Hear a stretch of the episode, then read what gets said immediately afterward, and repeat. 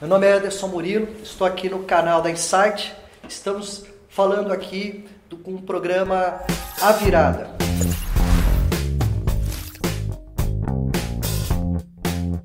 Então, Renata, seja bem-vinda. E hoje, é, como é que está o momento atual de vocês hoje, né? Porque hoje, é, conta um pouquinho das operações, né? Então, hoje, basicamente, vocês são em quantas operações? São três operações, três todas operações. aqui na região de Barueri. Tá. Né? A Vila Animada é a loja mais antiga, ela tem 5 anos e meio, opera no Iguatemi, tá Alphaville. É, há dois anos e meio nós abrimos a Praça Kids, que está no Parque Shopping Barueri. Tá bom. E há um ano, né, vai completar um ano agora em outubro, a Estação Kids Tamboré, no Shopping Tamboré, que é a loja mais nova. Então, antes da gente começar a falar especificamente sobre o mundo dos negócios, vamos conhecer um pouco mais da Renata, né? Eu costumo dizer que eu sou baiana do Recife, porque eu nasci em Paulo Afonso.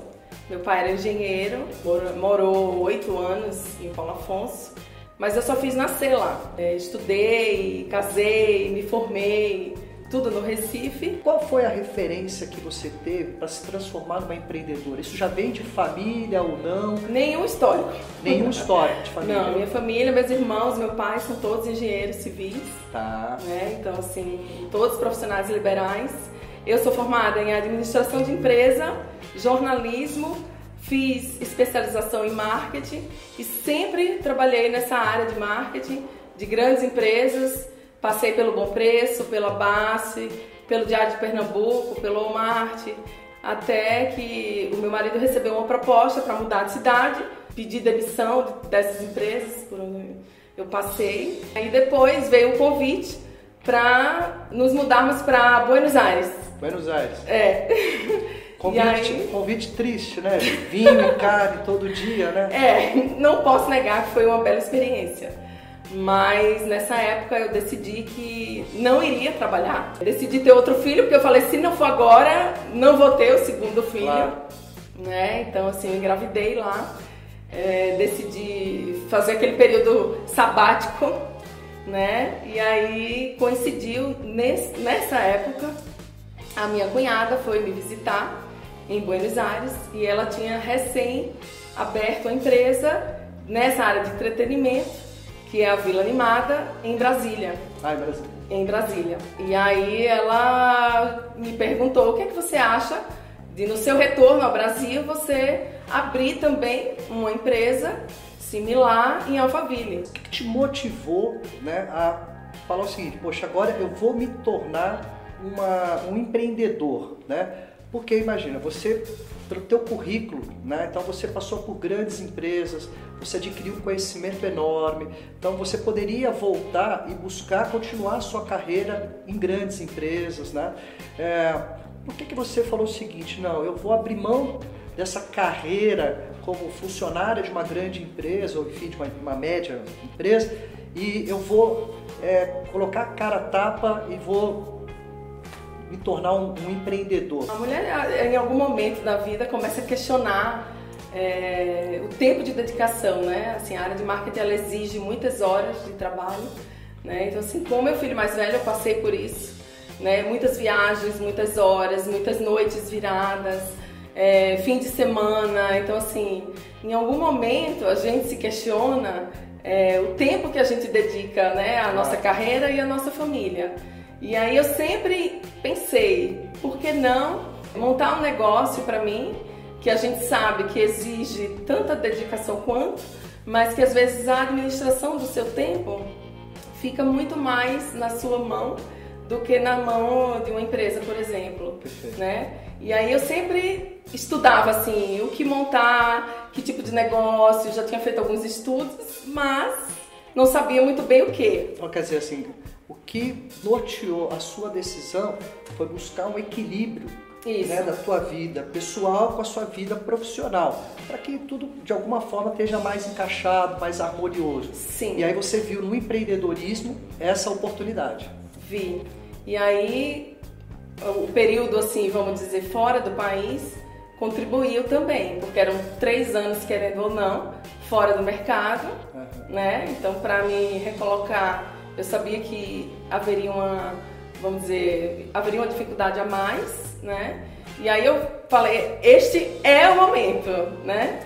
Enfim, eu acho que unimos o útil ao agradável. Havia facilidade, né? De como minha cunhada estava abrindo o mesmo negócio, ela poderia me dar já todo um, um know-how, termos de treinamento, de sistema.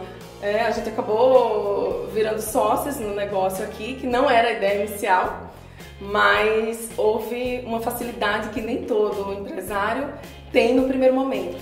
Sim, sem dúvida, porque eu acho que o grande desafio hoje, quando a gente fala muito de empreendedorismo, né, algumas coisas são importantes. Né? Então, primeiro, assim, é, eu preciso ter um bom ativo na mão.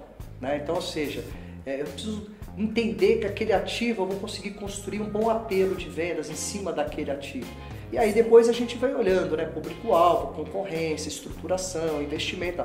Mas quando você já tem já o conhecimento, né, que veio aí da, da sua sociedade, né? Sim. É, isso, claro que acabou sendo um grande facilitador, né? Porque Sim. hoje em dia quando a gente olha as empresas, é, muita gente quer se tornar um empreendedor tem um capital para investir, mas não consegue desenvolver um bom plano de ação, né? Com aqueles cuidados iniciais, porque não basta só ter dinheiro, não basta só você montar a estrutura e esperar o cliente entrar, né? Porque esse é o grande desafio, né? Como trazer receita para a operação. Então, de alguma forma, essa, essa experiência que já tinha sido vivida facilitou para que você tomasse essa decisão, né? E juntou também o fato de você estar tá numa região que você falou, opa, isso aqui vai cair como uma luva, porque lá eu não tenho esse tipo de solução para oferecer. E daí que você falou o seguinte, opa, agora eu vou entrar nesse jogo. Foi exatamente Sim. isso? É. Na verdade, assim, no primeiro momento, até ela falou assim, agora eu não consigo, porque a gente sabia que o nível de investimento era alto. Uhum. Ela tinha acabado de investir numa loja em Brasília. Mas houve um intervalo de dois anos entre a abertura de uma loja e outra. Certo. E aí ela falou, opa, agora eu consigo ser tua sócia. Uhum. Né? Ao mesmo tempo, a gente também não tinha todo o capital. A gente pegou um financiamento no BNDES. Então, assim, a gente se programou para para conseguir é, viabilizar. Shoppings hoje em dia, assim, existe realmente toda uma negociação a ser feita. Então, assim, se eu posso dar uma dica, é assim, tentar uma boa negociação, nós éramos inexperientes, então eu já vi empresários que assinam contratos, não leem e aí depois, se por algum motivo você precisa desfazer esse contrato, você passa sufoco, tanto na mão às vezes, né, do próprio shopping, como do franqueador, franqueado às vezes, né, você tá ali naquela situação. O momento, né, desse, desse início, você pensou que não ia dar certo? Não, em vários momentos, né? Vários momentos? É. Então, assim, durante esse período de obra, por exemplo, a partir do momento que começou a ter um atraso na obra, a empresa cenográfica, é, na primeira loja, cumpriu com tudo que tinha sido acordado. E aí, quando chegou na segunda loja, é, eles começaram a não cumprir o acordado. E aí isso bateu assim, aquele desespero, tipo, será que eles não vão entregar?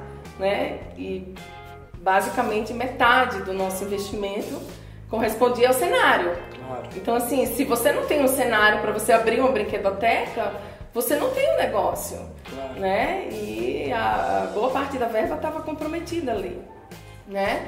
Então, assim, é inexperiência mesmo, né? Mas a gente insistiu muito, né? E no final conseguimos que eles entregassem não tudo, mas depois que a gente descobriu que a empresa não estava cumprindo com vários contratos no mercado. Eles continuavam vendendo para muitos clientes e eles já não estavam cumprindo o acordado. Eles tinham vários assim, várias reclamações. Hoje o público-alvo que você atinge, basicamente, qual é a faixa etária hoje? A gente atende crianças de 0 a 10 anos. Tá. É, mas a gente costuma dizer que o público-alvo não são só as crianças. Em algum momento a gente atinge as crianças, mas os pais também. Então, assim, precisamos ser assertivos para ambos os públicos, né? E a concorrência? A concorrência te incomoda? Como é que você lida com a concorrência? Como é que você cria os seus diferenciais para né, conquistar os seus clientes? Como é que a tua cabeça pensa sobre essas coisas? A concorrência não incomoda, né? Eu acho que a concorrência ela precisa existir, ela é saudável, ela faz parte do negócio, ela inspira até, né? Porque o nosso negócio surgiu e foi inspirado numa concorrência. Então a gente costuma dizer, eu tenho uma sobrinha, a minha cunhada, ela viajava, né? E ela deixava a minha sobrinha num espaço similar em outra cidade, né? Então assim, ela partiu do princípio que é, existia uma demanda, né, para ficar tranquila num shopping, passear, conseguir fazer tudo o que ela precisava. Ela deixava a minha sobrinha nesse espaço e era lúdico, era uma coisa muito bacana, né? E nesse período que eu estava também em Buenos Aires, lá existia num shopping o Museu de los Ninhos, que foi um lugar que inspirou muito a gente também, né? Um lugar assim fantástico para as crianças.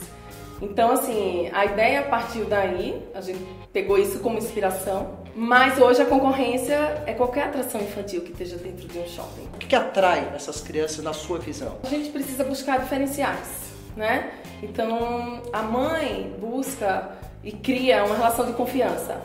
Então, ela precisa estar segura que o filho vai estar lá em boas mãos, que ele não vai sair de lá, que se a criança chorar ou não estiver bem, a gente vai ligar para a mãe e buscar, que ela pode ficar tranquila, que ela vai ter plena assim confiança de que a criança vai brincar, vai estar tá feliz, vai estar tá bem, vai estar tá confortável, mesmo tendo outras atrações, né? Por exemplo, dentro do, do, do shopping onde a vila está, a criança pode passar por vários, é, várias outras atrações, mas ela vai querer voltar ela vai ter essa satisfação de querer retornar ao espaço. É, tem uma coisa que sempre eu fico questionando, é claro que a gente não pode ser muito saudosista, porque o mundo ele evolui de uma forma muito rápida. Mas o que acontece é, hoje em dia, cada vez mais as crianças estão muito presas nos tablets, nos celulares. Né? E eu sou da época dos anos 70, então eu brincava na rua, brincava de todo e qualquer tipo de brincadeira. Então a, a minha memória afetiva ela é muito forte nessa questão da brincadeira de rua, né? Então, quando você de alguma forma proporciona ambientes para que as crianças também tenham contato com coisas mais lúdicas, que saiam. É, a gente não vai mudar o mundo, né? a tecnologia está aí, a gente tem que se adaptar aos novos mundos, mas também ter é, esses momentos e resgatar um pouco dessas coisas, eu acho que isso também é importante na visão né, de, de, de preparar, uh, pelo menos o que essas crianças vão lembrar da, da, infância. Né? Então, mas essa é a ideia do nosso espaço, né? É assim, a gente deixa sempre uma área central e a proposta é que seja um espaço lúdico. Então, assim, a gente tem supermercado, pet shop, é, tem casinhas para que as crianças tenham esse interesse de brincar, de ter esse contato. Os monitores são treinados para propor mesmo esse tipo de brincadeira lúdica. Então eles chamam para pular corda, para brincar de esconde-esconde, para brincar da, das brincadeiras da nossa época. Então, assim, isso é muito bacana porque às vezes a criança nunca tinha escutado falar, né? Assim, de ter um bambolê. Então eles começam a ver e as mães começam a relembrar também do seu tempo.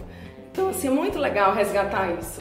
E como empreendedora, o que você pode dar como uma mensagem final para aquelas pessoas que estão aí, né, querendo montar o seu negócio, ou enfim, às vezes estão pensando em desistir do seu negócio, já que você também passou por várias situações. Qual é o seu recado aí como, como visão de empreendedora? Bem, eu sou uma eterna otimista, então eu sempre acho que as coisas vão melhorar. E o esforço tem que ser diário, né? Uh, acho que todo mundo tem desafio de equipe, treinamento tem que ser contínuo. Uh, eu acho que o respeito aos profissionais que estão ao seu lado, ele também precisa assim ser sempre mantido. É preciso se dedicar, é preciso se esforçar e é preciso plantar para colher os frutos no futuro. É isso aí. Legal. Gente, então a gente encerrou aqui uma conversa super prazerosa com a Renata, né? Falando um pouco aí da sua história, falando a visão de empreendedorismo, falando aquilo que ela entende que é importante no dia a dia de um empreendedor, né? Então a gente agradece a esse momento e espero, a gente espera que vocês curtam muito aí uh, todo esse conteúdo que está sendo gerado, tá bom? Um grande abraço a todos, valeu!